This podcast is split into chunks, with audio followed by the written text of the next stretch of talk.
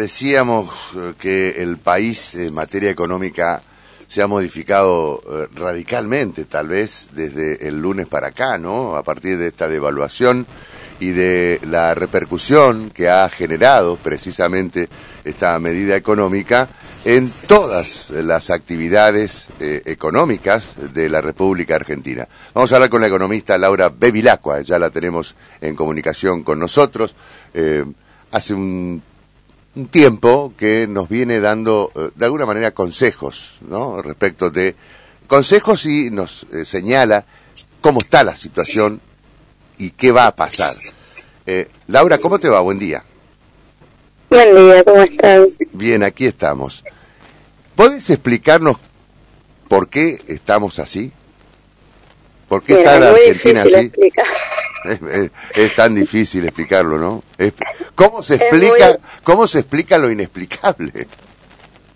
Totalmente. Yo creo que cualquier escenario, cuando estábamos hablando días anteriores, eh, se había ya eh, hecho como un ajuste de, el tipo de cambio en realidad no es el oficial, sino el blue, que había hecho como una, vamos a decirlo entre comillas, una adecuación a lo que había sido la inflación en el último tiempo, que se acuerdan que el tipo de cambio estuvo tres meses bastante quieto, el blue, y pegó el salto ahí cuando empieza a subir sobre los 500, se, acuerdan que hubo unos días antes, y ya nos parecía demasiado.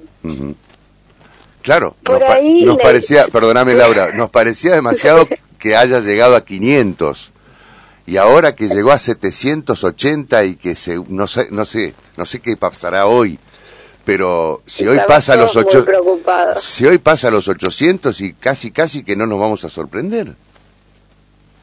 Sí, estamos como anestesiados y no en un punto. Eh, yo esta vez sí estoy como más preocupada, porque esta vez no hay una una cuestión económica por detrás, viene más por la especulación puramente política. Y entonces uno tampoco puede saber hasta dónde va a ser el techo, porque uno a veces dice, bueno, se adecua por inflación y uno suma más o menos lo que hubo los últimos tres meses y dice, bueno, hasta acá va a llegar o va a haber alguna situación de cómo vienen los otros tipos de cambios. Y en esta vez lo que vemos es que no hay un comportamiento predecible. Entonces, que lo que pueda pasar hoy no lo sabe nadie porque está como descontrolado, no, no se explica por cuestiones matemáticas, por decirlo. Claro. Laura, estamos a las puertas de la hiper... Este, voy a, si tengo que decir la, la verdad, eh, estuve hablando con unas colegas esta semana y con mucho miedo, eh, que es la primera vez que debo sentir, porque se viene diciendo hace mucho, pero eh, sí esta vez fue, esta, la sensación de esta semana fue bastante angustiante en cuanto al aumento de precio, el descontrol, eh, los negocios que no abrían, o sea, esta semana sí realmente eh, uno puede decir, acá puede ser una puerta, esperemos que no, porque no sería bueno para nadie. Claro. Eh, no, es bueno para nadie, ni siquiera para aquellos que son candidatos, ¿no? Para ninguno. Porque nadie puede especular, nadie puede especular con esta situación. Por lo menos, que, digamos... No, y aparte se, se, vuelve sumamente impredecible, entonces no podés ni siquiera generar una política que, que sea a un mediano plazo, porque uno cuando ve a veces está el, corto plazo, el mediano plazo, el largo plazo. Hoy a mediano plazo no podemos hablar a más de una semana. es, o sea, la situación va a ser esta semana y ver qué pasa la próxima. Claro. Es casi, casi vivir el día a día, ¿no? Sí, esperemos que no, esperemos que termine entre hoy y mañana, que haya alguna medida, algo que ajuste, eh, ajuste el tipo de cambio, ¿no? No mm. estoy hablando de ajuste. Ahora, ¿qué significa ajustar el tipo de cambio, Laura? Y ahí van a tener que actuar, eh, por un lado, el Banco Central.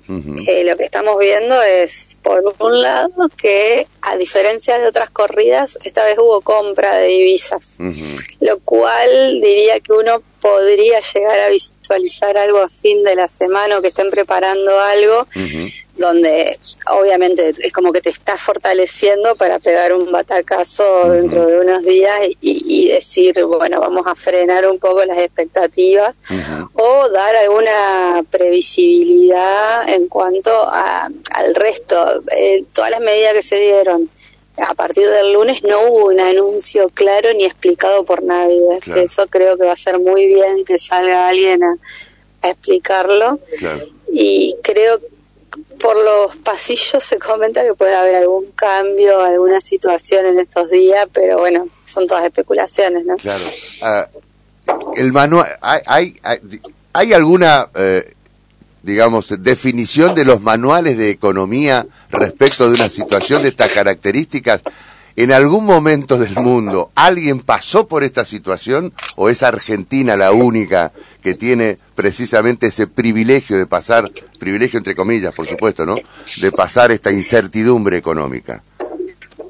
Mira, los libros de economía no está esta situación porque los que más eh, estudiamos el tema inflacionario somos nosotros en relación a otros países, porque lo hemos vivido mucho más, y no solo ahora por la situación, sino por la historia, la, situación, digamos, nosotros en los 80, o sea, hemos pasado varias crisis que no han pasado en otros lugares.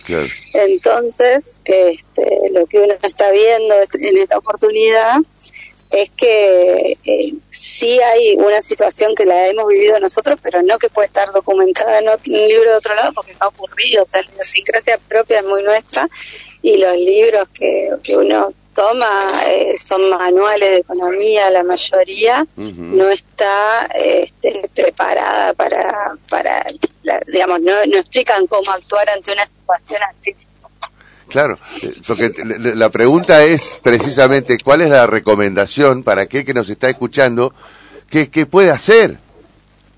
¿Qué se puede hacer en, un momento como el actual? ¿Quedarnos quietos? No, lo que se puede hacer, lo que pasa que ya está, este, que muchos negocios han retenido, si uno tiene que hacer un arreglo en su casa, tiene que estoquearse de materiales, estoquearse de algo que, que iba a comprar a futuro porque sabe que puede llegar a aumentar, pero también ya sabemos que hubo retención de muchas de, de algunos productos y hoy ya no es posible, ¿sí? lo hemos escuchado estos días en corralones, en distintos lugares. Claro. Justamente vamos a charlar con, con gente de la Cámara Argentina de la Construcción en un ratito a propósito de, cómo está impactando esta devaluación precisamente en un rubro tan trascendente como la construcción, ¿no? Totalmente. Ahí hay un eje. Lo que pasa, lo que pueden pasar son dos cosas. Una es que el tipo de cambio oficial ya se estabilizó en el sentido que hubo un aumento y ese aumento que se dio el lunes es el que rige la balanza comercial. La balanza comercial es eh, donde entran las importaciones y donde también se maneja el precio de las exportaciones. Eso fija el precio eh, de alguna forma de los bienes que deberían comercializarse, pero nosotros tenemos el factor especulativo por el dólar blue.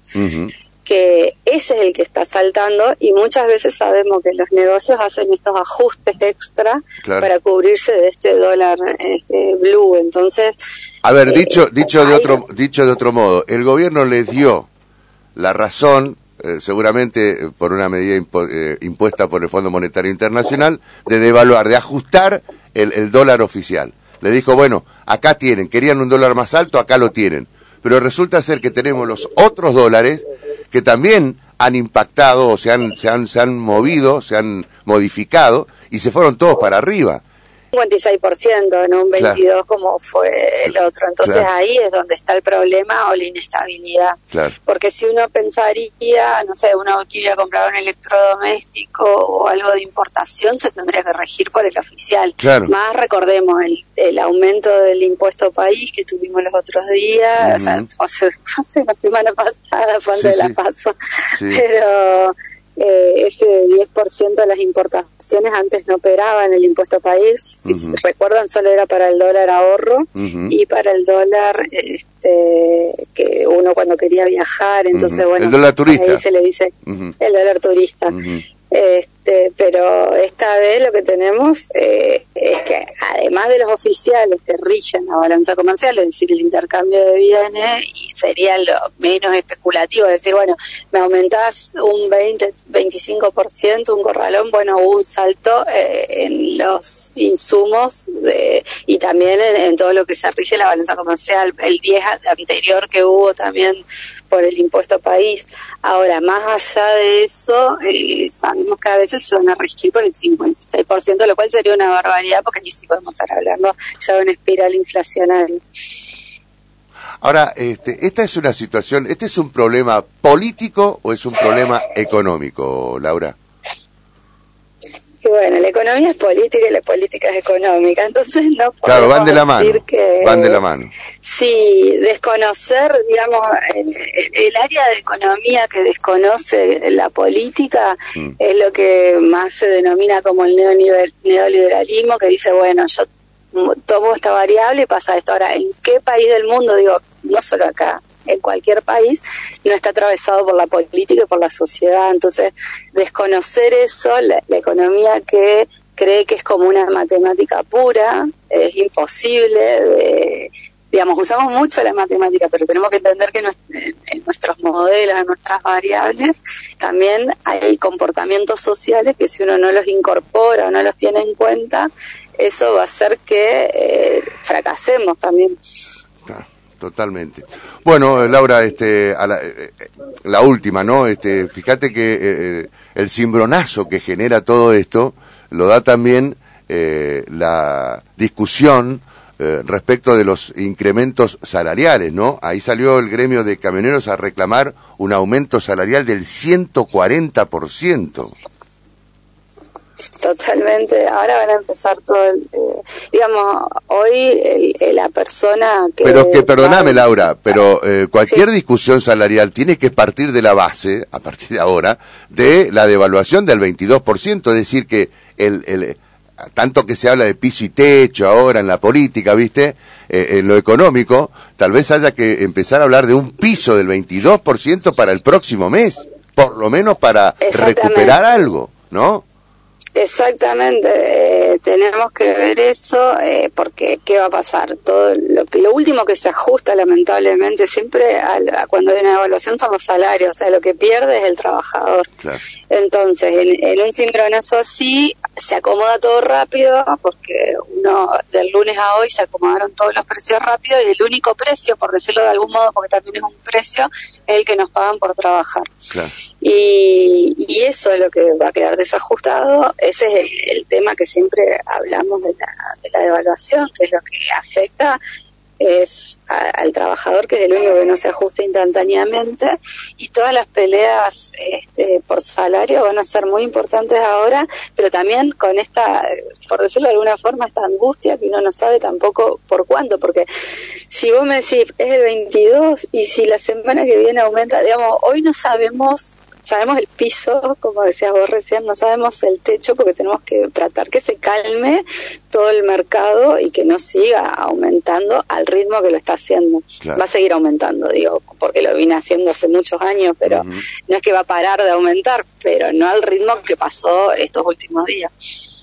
Laura, te agradezco mucho y seguiremos charlando, ¿eh? Bueno, gracias a ustedes. Gracias. Laura Bevilacqua, economista, tratándonos de dar una explicación ¿no? de qué, es lo que está pasando, dónde estamos parados. Eh, evidentemente, seguimos ahí.